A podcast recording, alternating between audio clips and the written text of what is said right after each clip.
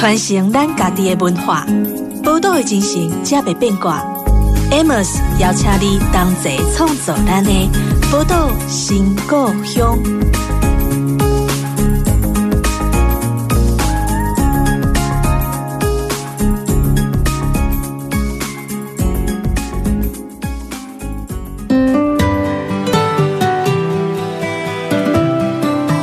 欢迎光临宝岛新故乡，我是 Amos。啊今天呢，来到我们节目中的这位嘉宾呢，我觉得其实认识他的时候非常有趣哦，就是直接就到你们家去喝咖啡了。好，然后就发现，哎，其实他曾经在台北的时候，其实做了很多有趣的编辑工作，然后写了那时候已经出了《说好货》这本书嘛。那我就想说，哎，那你为什么愿意回到 雾峰去那边住呢？就是因为你知道，毕竟。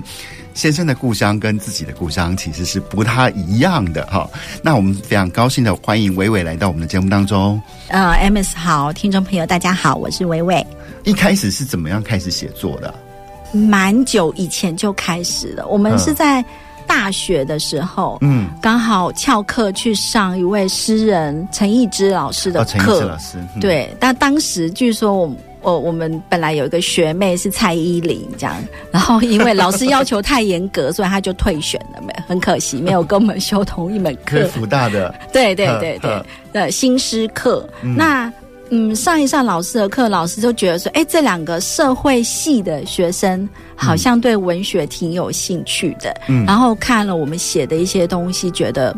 哎，我们算认真的孩子，嗯，对。然后他有一天就说：“哎，那你们要不要来试试看？我们有个专栏叫《文学之春》，你们要不要写写看？”啊哈，对。那不知道哪里来的勇气，就说好，答应下来之后就开始写。嗯，那老师其实觉得我们还 OK。嗯，就他还算满意，除了我们的照片，他有一点点，他想说你们要不要再去学一下摄影？这样，然后我们真的有去学摄影，因为通常老师就说，哎，你顺便帮作家拍几张照片。嗯，然后那个文学之春听起来没什么，可是。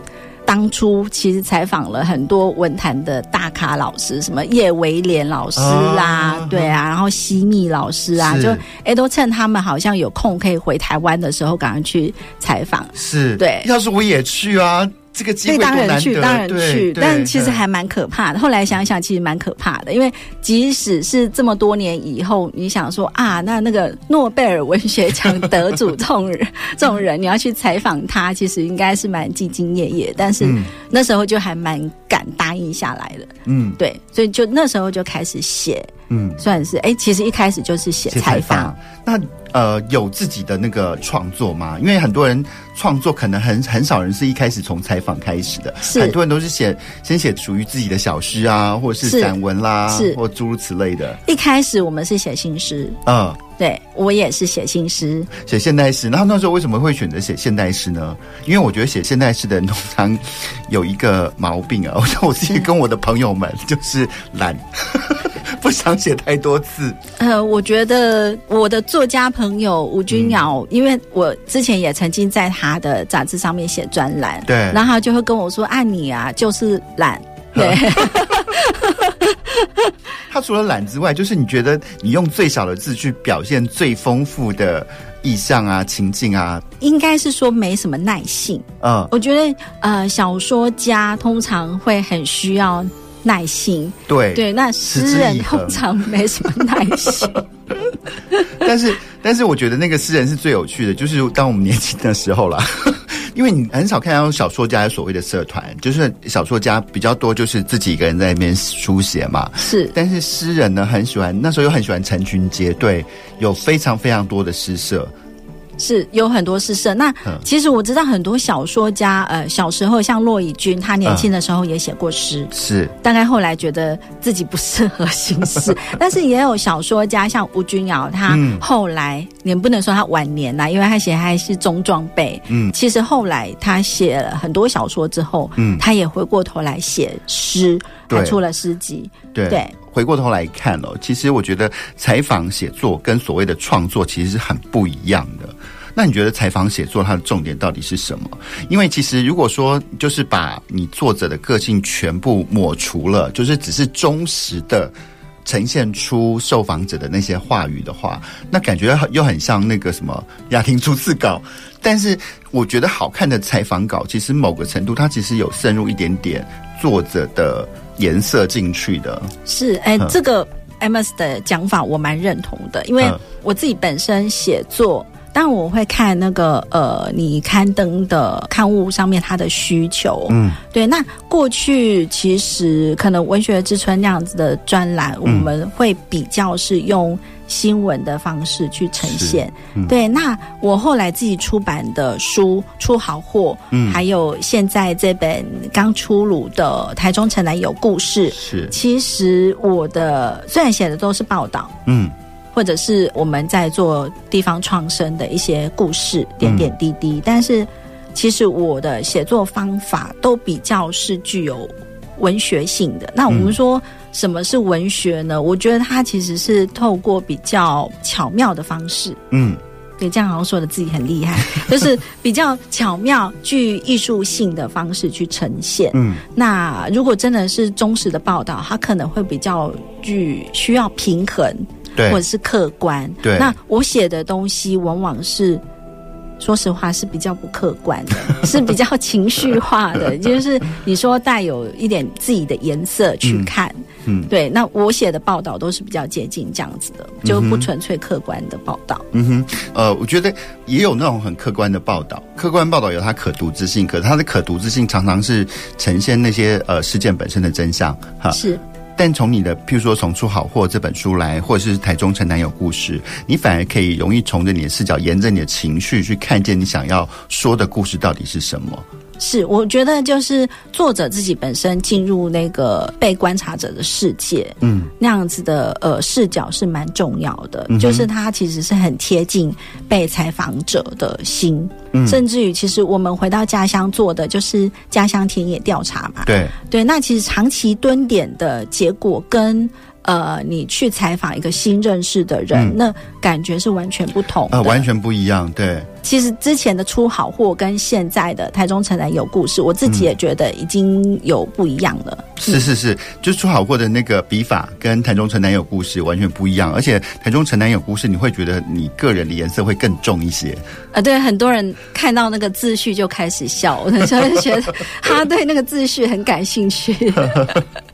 好啊，那如果说用伟伟啊这个名字当成一个书单，好，是，那你可以把这个书单当成是伟伟的组成成分，或者你很喜欢的一些书都可以。是是，那这份书单上面会有哪些书呢？啊、呃，我来介绍几本，刚好这几年我们在家乡做田野调查跟地方创生，嗯、也可以说是一个呃小小的成绩单。嗯，嗯首先介绍那个《黑赤鸢寻家记》。嗯。这本书呢，它其实有电子书的版本。嗯哼，对，所以就是听众朋友，你可以上网就可以找到这本电子书，它是免费的。是在哪个平台啊？它是水保局出版的。但水保局它其实有，就疫情期间，对，它有一些跟一些单位合作，所以他们就把绘本做成电子书，让大家可以在。疫情期间，大家不用出门就可以看电子书，嗯、所以这个部分是完全免费的。嗯、那它一样在中视图可以借得到。啊哈，对。那另外一本猫头鹰的《孵梦森林》，它也是可以在台中市所有的图书馆都可以借得到这本书。嗯，那还有电子书的版本吗？没有，它比较特别。这本《猫头鹰的覆没森林》是我们帮社区出版的。那虽然它是大屯社大支持的一个绘本，但是其实它等于是社区自己出版的绘本。是。对，所以他其实社区自己将来也是可以用它来，我觉得它可以不断的在做推广。我们之所以跟大屯社大一起合作，嗯、就是因为、嗯、呃，社大它除了就是资助印刷费之外，Okay, 嗯、之后他愿意让。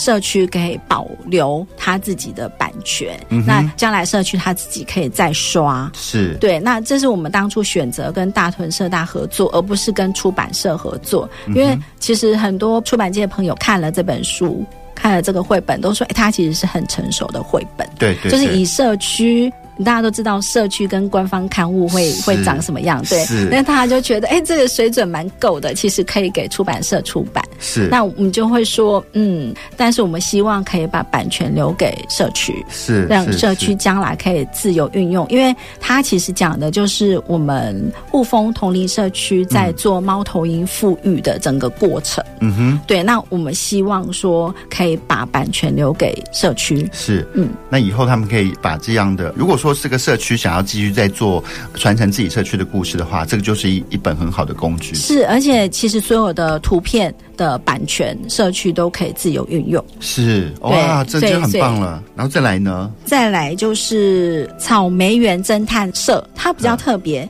它其实是。我们不管是黑赤渊或者是猫头鹰的孵梦森林，它的故事其实都是在台中。嗯，那草莓园侦探社是我们跑到苗栗大湖，他讲的其实是。大湖的一个绿宝的草莓园的故事，嗯、对，所以我们其实不止在家乡雾峰做田野调查，就对我们来讲，其实我们也跑到苗栗，那甚至于最近还跑去屏东高速，我们最新正在进行中的绘本叫做《守护一只枭》，那个亿是亿万亿万富翁的亿。呃嗯，嘿，一只枭枭是那个呃猫头鹰的枭，呃枭的简称。嗯，对，这个守护一只枭是即将出版，尚未出版。啊哈，对对对对，那也都是猫头鹰啊，就是那到了乌峰之后就变成猫头鹰专家了，就很有趣。因为屏东高速这边也是在做吊挂巢箱的推广，嗯嗯嗯、那是在凤梨田。嗯，对，那我们还亲自跑去凤梨田看了。对，可是凤梨田凤梨不高呀。哎，对，凤梨不高，但是我们。吊挂巢箱是，呃，我们是做气架，嗯，嘿，哦、就是做气架，然后吊挂巢箱，是是是，对，是也是推广，希望说在凤梨田里面不要用药，嗯哼嗯哼，对。其实刚刚伟伟讲这三本书啊，其实都是绘本，是、嗯、都是绘本，对对对对，那个绘本又跟那个什么什么采访写作啊，或是那其他自己的创作，其实很不一样了。我觉得能够写绘本文字的人，那才是更厉害的人，因为其实。绘本的文字不多，哎，对，我们的插画家常跟我们讲说，那个文字这一页文字要再删一点，有点满，他已经已经会那个图片上面会有一点问题。对啊，但是绘本创作它真的是，我觉得是还蛮独立的一种文体啊。嗯、是，但是我还想要再介绍一本我的书单里面，嗯，它既不是绘本，也不是文学创作，它叫做九九风音。九九风音，哎，蜜蜂的蜂，嗯、老鹰的鹰，啊，九就是九十九。嘿，九九风音，它其实是一部生态纪录片。嗯哼，对，南投没错。其实中部人对九九风都很 都很了解，啊，真的是，啊，是因为我是从台北来的，对对对对，所以你会觉得是很新的地方。对对，这个九九风它其实是从雾峰一直到南投。嗯，对，那其实我们雾峰有石虎。嗯，对，那我提到这个九九风音，它其实是一个生态纪录片，导演叫做李伟杰。嗯，那其实他前几年一直都在拍石虎。拍石虎的纪录片，那目前还、嗯、还是没剪辑好。嗯嗯、对，那他就一直从苗栗一直到雾峰都有他的踪迹，嗯、因为他就是追着石虎跑。嗯、那我们也是因为认识这个导演，才知道说啊，原来我们雾峰真的有石虎。对，因为我们都以为他已经是一个传说中的动物了。是，呃，我们甚至有专家他在我们朋友的农园有架设。一些红外对红外线自动相机是有拍到石虎的影片，是是是。是，所以就觉得很有趣。哎，可是这个九九蜂鹰，那个鹰是讲老鹰吗？是，而且这个蜂鹰啊，它的蜂是蜜蜂的蜂，嗯，蜂鹰是台湾叫做东方蜂鹰，就是一种蜂鹰，嗯，嘿，这个蜂鹰它蜜蜂的蜂，所以你就知道它吃小型的。它其实不小，不小，它比黑翅鸢大，嗯，当然没有大冠鹫那么大。那蜂鹰它就是会吃蜂，蜂蛹啊，对，它会去。我们有看过导演的影片，就很精彩的，它会去冲撞虎头蜂窝，是，对，我就觉得，嗯，当蜂鹰老鹰也是蛮辛苦的。过 我觉得很多很多人应该很怕虎虎头蜂的人，想说那开始想着我要不要去养一头一头蜂鹰了？哎，其实有哎，像真的吗？雾峰其实是产蜂蜜，对，蜂蜜的地方，因为它有很大的龙眼林啊什么的。对，所以那只要有养蜂场。其实通常都会有蜂鹰出没哦，原来是这样。对，就是养蜂场的主人，嗯、他们跟蜂鹰还有那个蜜蜂之间，其实是一种三角关系。嗯，对，就是养蜂场会很希望蜂鹰来帮忙，比如说他们会把那个蜂巢所谓的赘皮，就多出来的那个蜂巢，嗯，会丢给蜂鹰吃。嗯，对，那蜂鹰就会常常会在这边出没。那其实它虽然会吃蜜蜂。但是它其实会以虎头蜂窝优先。哦嗯、那我们都知道，其实蜜蜂。它的敌人也是虎头蜂，嗯、因为虎头蜂也会入侵蜜蜂，对他们有生存上的竞合关系。是，所以养蜂场的主人就会希望说，哎，蜂鹰可以来帮他清理、驱除掉虎头蜂。嗯、是是，对，所以他们的关系还蛮微妙的。嗯哼，对，嗯、对啊。但是我们觉得是呃，伟伟到了雾峰定居下来之后啊，你看他的书单都是各式各样跟生态生态有关的绘本啊，或者是这些。生活经验，但其实雾峰哦，你知道雾峰呃，在我小时候，它曾经是全台湾空气品质最好的地方。嗯，对。虽然现在多了很多其他 阿里不大的东西啦，不过聊到这边，我们先稍微休息一下，稍后再回到我们的节目当中。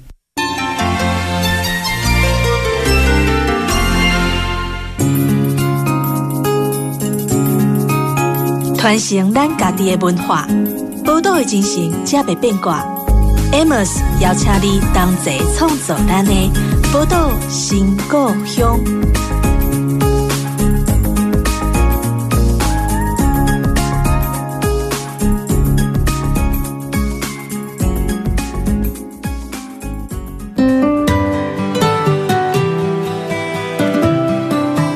欢迎回到《宝岛新故乡》的节目当中，我是 Amos。今天我们邀请到的是作家伟伟哦，他来跟我们聊一聊他的文学生活，还有他最特别的，就是因为我在一篇文章中看到说，伟伟伟说他的生命中有两个城南，那其中有个城南，其实某个程度就是我的，也是算是我的故乡啦。因为我呃，我妈妈就是雾峰人，那所以从小的童年呢，常常都在雾峰长大的。但是呢，就我所知，这个呃所谓的另外一个城南呢，它绝对跟雾峰是完全截然不同的。你要不要跟我们聊一聊这样的两个城南有什么样的不同呢？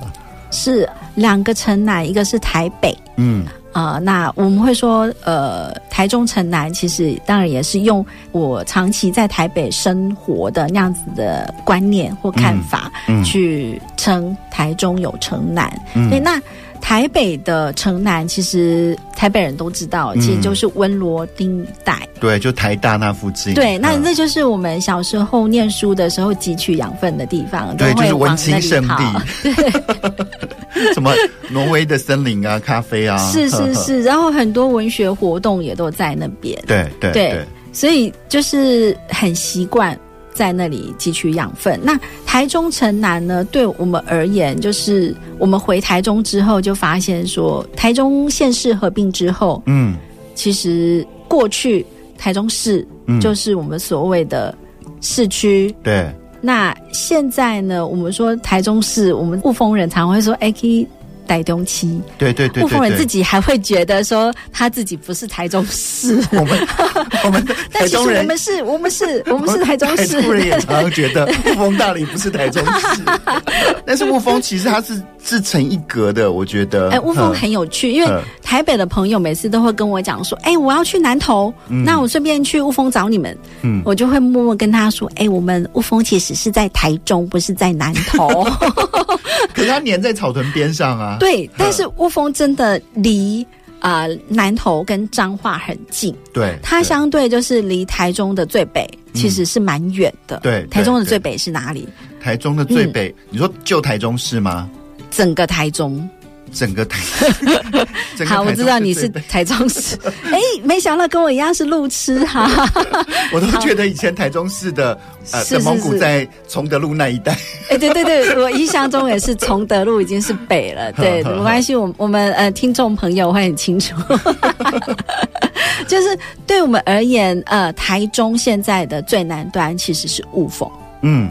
对，那雾峰其实就是在台中的最南，所以我们紧邻着台中更南的地方。对对，就是草屯南头。是的，嗯、对。那对于呃，我们说为什么台中城南这个想法是，是因为我刚刚说了，把台北的观念移植过来。嗯，那事实上会有这个观念是。呃，我们回台中的时候，我们回雾峰的时候，其实不少台北的朋友、香港的朋友、澳门的朋友都会说想要来台中玩，嗯，来找我们，嗯，但我们就觉得有点不好意思。虽然雾峰挺好玩，真的挺好玩的，可是呢，你让外国来的朋友就只在雾峰玩两天一夜，好像有一点点说不过去。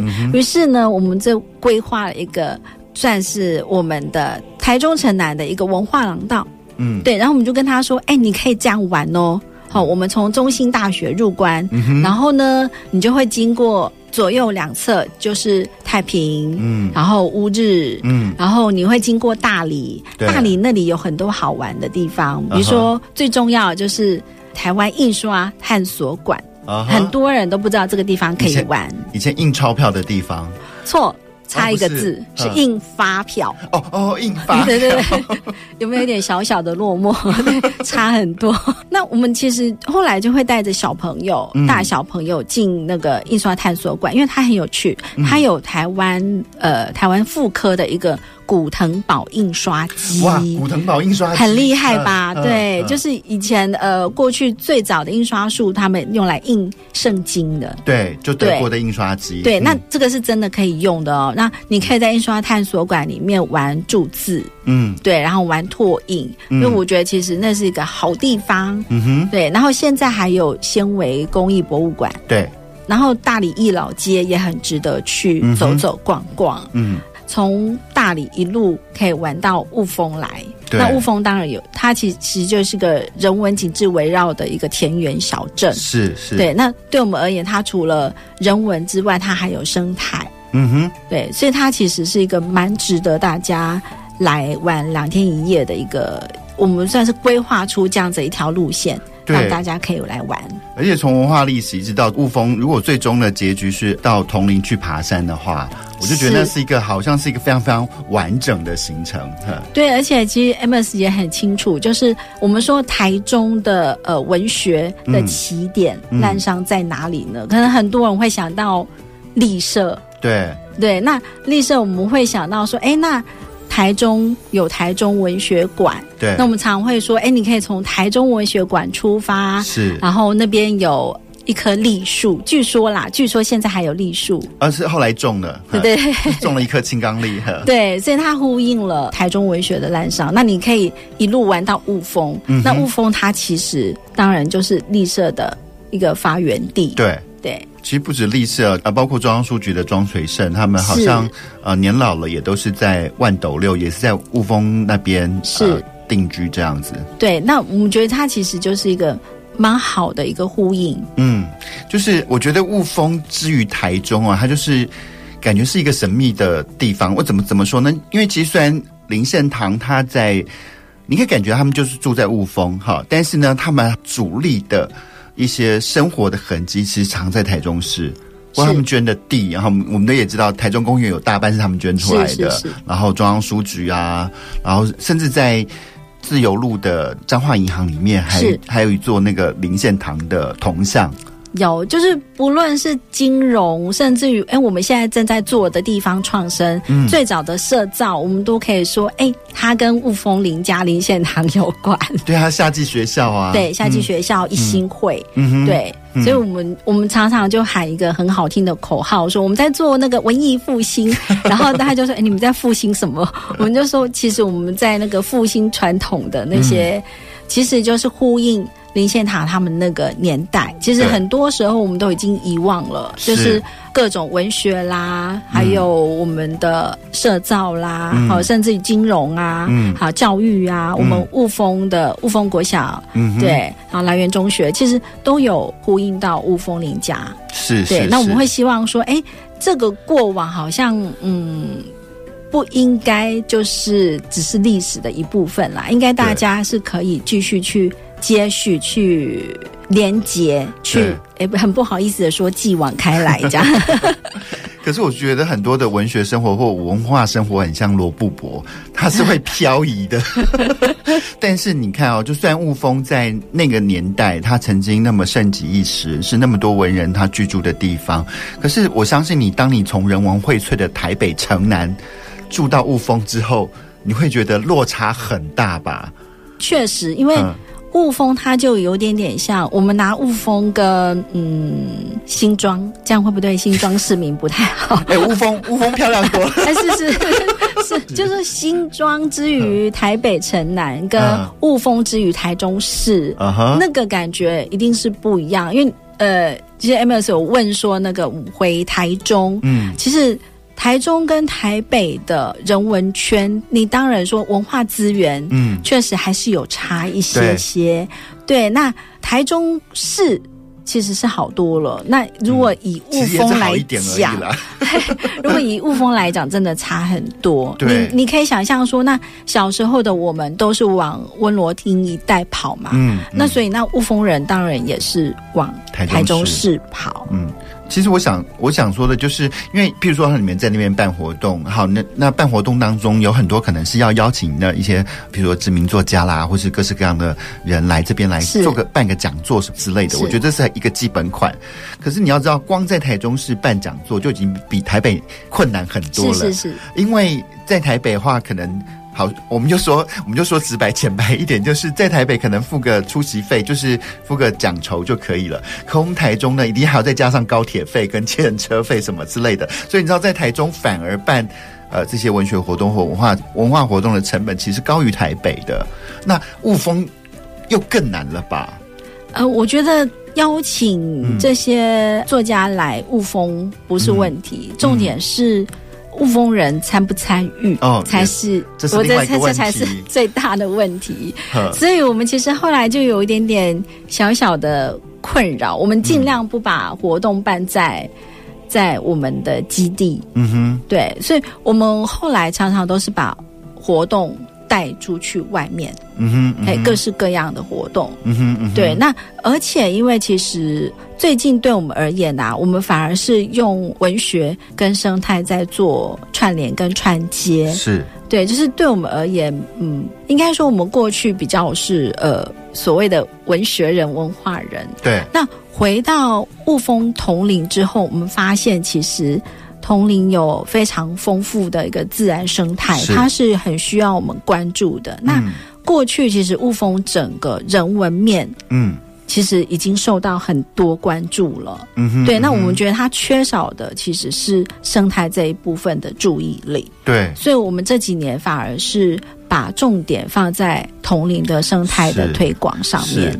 你知道铜陵，我小时候啊，就是在铜陵，因为那个我的干外婆她有一座山。都都在种龙眼树啊！你有帮忙摘过龙眼？没有，我只是爬吃吃过龙眼。呃，在龙眼树上吃龙眼这样子，就是我的生活经验是这样子。然后在铜陵那时候，溪中的水，呃，就那些溪水呢，去爬山的时候，溪水可以直接喝的，而且你喝的时候，它是十分十分的甘甜，跟我们已经加了味的那个。现在你还敢喝吗？现在可能不太敢了。对啊，可能就你知道，对，在我的童年记忆来说，它就是一个非常非常呃洁净的一个地方。是，呃，这个部分其实呃，生态导演李伟杰也有跟我们提到，嗯，因为他呃，他其实是在十几二十年前，一九九九那时候进雾峰拍摄一些影片，嗯，那他觉得那时候跟现在其实差蛮多的，嗯，就整个雾峰确实有差别。是，那。对我们而言，就是说，其实我们就是外地人回到雾峰嘛。嗯，对。那我们看雾峰现在这个样子，我们还是觉得很美好，所以我们没有跟过去做比较。就是你喝溪里的水，我们并没有。对，所以我们就觉得说，那嗯，现在再不保存，嗯、再不呼吁，那一定来不及。那就更糟糕了。对对对对对。所以，所以我们现在就是觉得说。哎，可以不小心讲到什么光电厂这样子，就是就是说，对我们而言，呃，我们也会担忧说，那我们雾峰会不会有一天也会面临到这样子的问题呢？是对，那我们觉得这其实才是最重要的。所以你会发现，我刚刚介绍的都是绘本，那我们为什么要做绘本？因为我发现，其实，在雾峰，里耕耘孩子，嗯，对，小学教育其实是。更重要的。对，要他们成长的一个根正苗红的环保人。是是，因为你要影响大人，真的有一点点小小困难。对对，但是你去影响孩子，我觉得那种那感觉完全不同。而且你在孩子的渲染力多大嘛？因为他们回去都会教阿公阿嬷嘛，对对对，是，就是 阿公阿嬷都会听孙子的，是是是，是，对这个比较有用。对，我也觉得，同时在未来是还蛮划算的一笔那个报酬。对，所以我就觉得说，哎、嗯，做绘本就会觉得未来充满希望。是是，是没错。那我们聊到这边，我们再稍微休息一下，稍后再回到我们的节目当中。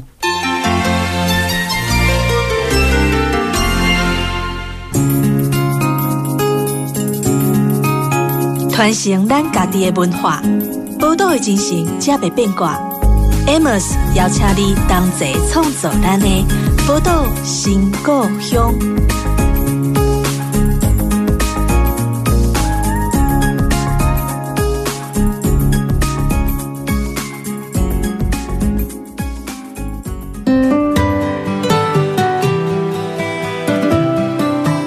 欢迎回到《宝岛新故乡》的节目当中，我是 Amos。那今天我们邀请到节目中来聊聊的嘉宾呢是维维哦。其实讲了那么多在雾峰的一些生态保育的相关的工作，可是其实我看到你们还是呃做了很多的文学推广的活动跟工作。那你觉得文学跟地方创生的结合是用什么样的姿态去结合最好呢？呃，对我们而言，其实。政府这几年也是不断的在推地方创生。嗯、那地方创生究竟是什么呢？嗯，我觉得它其实就是一种创造生机。嗯，这个生机你可以说它是生计，或者是生意。嗯哼，嗯哼，对，其实就是创造经济效益。但是对我而言，我的看法比较是说，它是在创造出一个。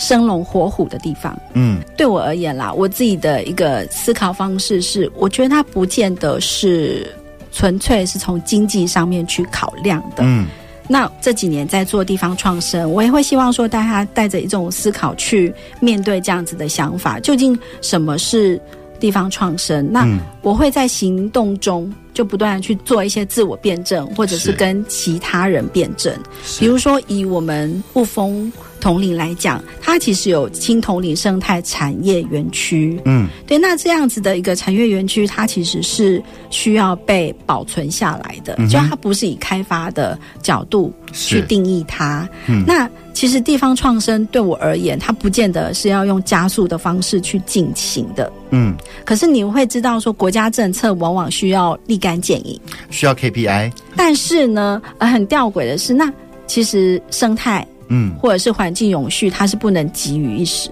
嗯，那你如果要立竿见影，看到说，哎，他用什么样的方式，要马上就要看到成绩。嗯，那我觉得地方创生不妨我们用另外一个角度去思考，它它不见得一定要用加速的方式去前进。嗯，它如果以文学的方式来看待地方创生的话，我觉得文学是一种放慢脚步的方式去看待。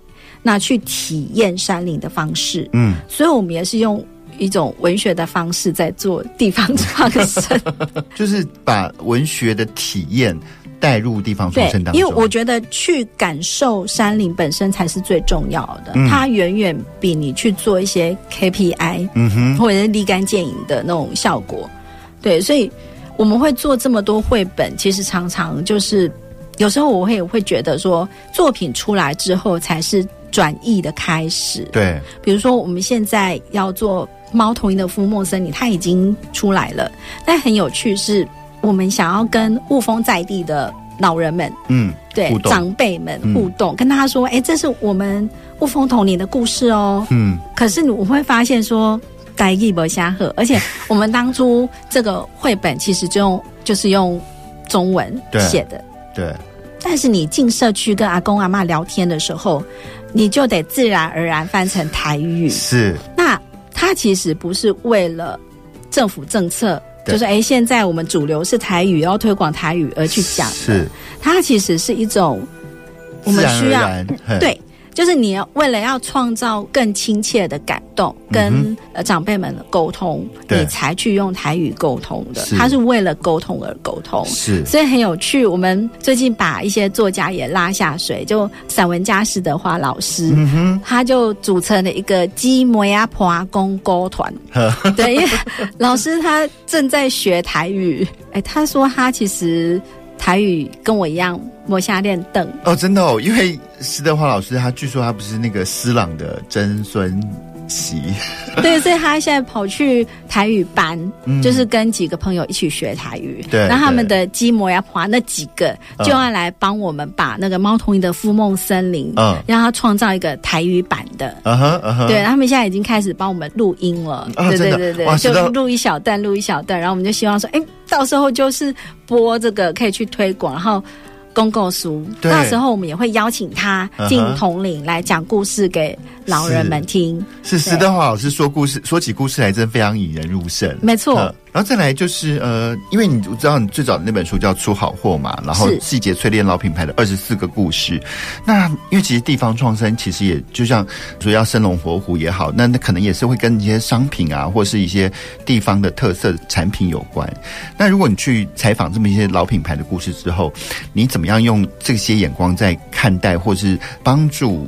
这些地方上可以产生出自己自己的品牌呢？嗯，其实我过去采访一些老品牌，我大概从里面感受到的一些心得，嗯，我会觉得说，这些老品牌之所以很多还能够继续存活下来，是因为他们不但只有老，嗯，而且是老而弥坚，嗯，而且他们其实是能够求新求变的，嗯哼，嗯哼，那还有一个。最重要的部分其实是坚持，嗯哼，对，因为我会发现说，这些老工艺人，他们其实不管是做一支毛笔，他需要多少功法，很多时候你如果少一个程序步骤，对，就会差很多。就是他们要练就练九阴真经，不能练练成九阴白骨爪的意思。就很像说我们常常在聊天说啊，我们为什么会这么多人得癌症？是因为食品添加太多。对，然后我们就开玩笑说，哎，现在到底还有谁那个大骨汤是真的买那个大骨啦可以练呢？嘿，就是不是加那种什么骨粉啊？对对对对对对，调味料那种。其实不管是工艺。或者是品牌，嗯，或者是我们说料理食物，嗯，都是一样的。嗯哼，对，就是你如果偷工减料，或者是掏假包，嗯，那个结果就会很明显。嗯哼，对，其实我们都吃得出来。说真的，嗯，可能我们的孩子已经吃不出来，因为他们从小就吃这样的东西，对，没错，就有点小小的可怜。对，就他们已经分不出鸡高汤跟放了鸡粉的那个汤，是是是，但就是他们可能会觉得那个加骨粉的比较好吃。所以就是对我们而言，其实我们是可以分辨的。嗯，对。那其实品牌的创造，往往也是在坚持中必须要求新求变。嗯，对。那我们目前其实帮社区一起营造的，就是其实大家都知道，社区其实要维持已经很不容易了。比如说一个据点，嗯，你光是那个一个礼拜煮两次或煮五天，嗯。把它做好已经很难了，嗯，然后还有呃，我们在地人一些想法跟观念，我觉得大家都是很大一个都就扣手哎，嘿，就是说我们会觉得说，哎，人家客人来就是好好招待，嗯、爱嚼吧，嗯，嘿，爱好狼嚼吧这样，那我常常都会跟大厨讲说。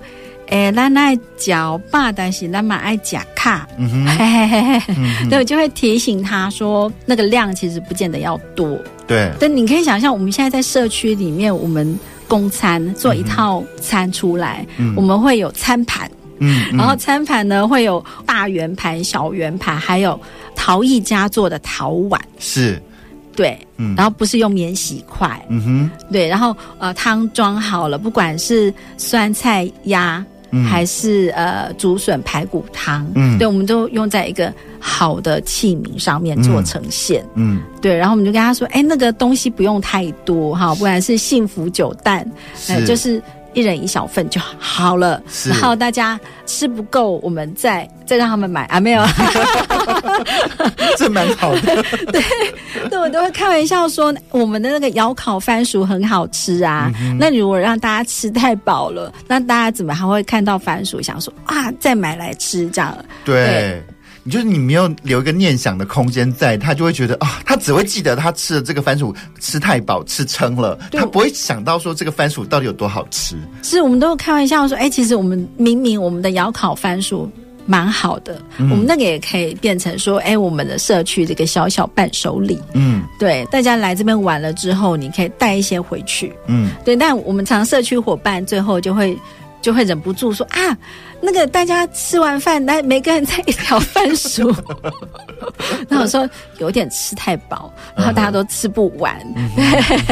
没错没错。对对，嗯我觉得有时候其实是一个观念上的调整啦。嗯嗯，嗯对，然后社区目前也越来越重视美学。对对对，然后阿公我妈来社社区据点的时候，都会说啊，因为我们有做一些有一点像那种日本料理的挂布麻布帘，嗯哼对，然后他们就会觉得说，嗯，刚刚来嘿日本料理店加崩，嗯就很有 feel。所以长辈们他们其实不是不懂，嗯哼，对他们也知道说，啊，你看水，是，对，所以他们其实越来越有感觉，说，哎，我们社区据点越来越漂亮。对，所以其实老人家的美学教育也不能等。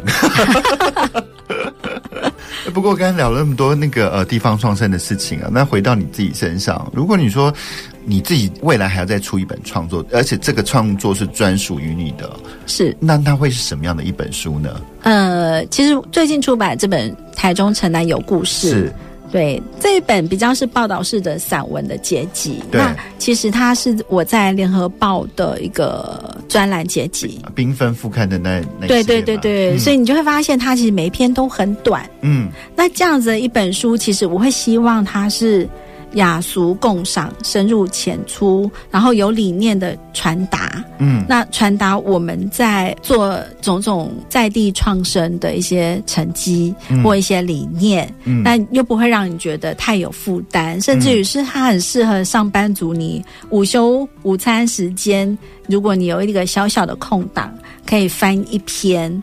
对。对，然后而且它其实呃很多客人来，有发现它里面有三个章节，嗯，那很多客人他会翻一翻，他就会翻到他喜欢的段落，像有的人就会看到一只猫出现，嗯，对，然后我们，家的猫，对对，我们家米提，然后我们隔壁邻居就会说啊，今天乌黑料北拜，有他最喜欢的猫，嗯、那有一些客人他翻一翻就会翻到那个幸福酒蛋那篇，嗯嗯、然后就会问我说。